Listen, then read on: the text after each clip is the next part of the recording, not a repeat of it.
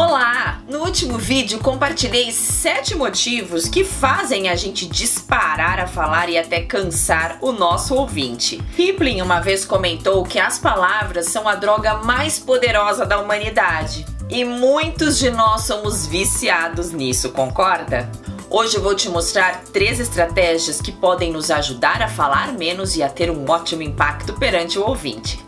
Eu sou Fernanda de Moraes e já aproveito para te pedir para curtir esse vídeo, se inscrever em meu canal e compartilhar esse conteúdo com quem você achar relevante. E a primeira estratégia é peça feedback. Encontre alguém de confiança, um familiar ou um amigo e peça para essa pessoa dar a opinião honesta, útil e específica quando você falar quando você falar demais e também quando fizer comentários pertinentes. Segunda estratégia, inclui slogans na sua fala. Diga o que você precisa com o mínimo de palavras possível. Pense no núcleo da mensagem, a essência da história, a manchete do que você quer dizer, sem todos os detalhes. Faça essa pergunta para você mesmo: qual é a moral da história?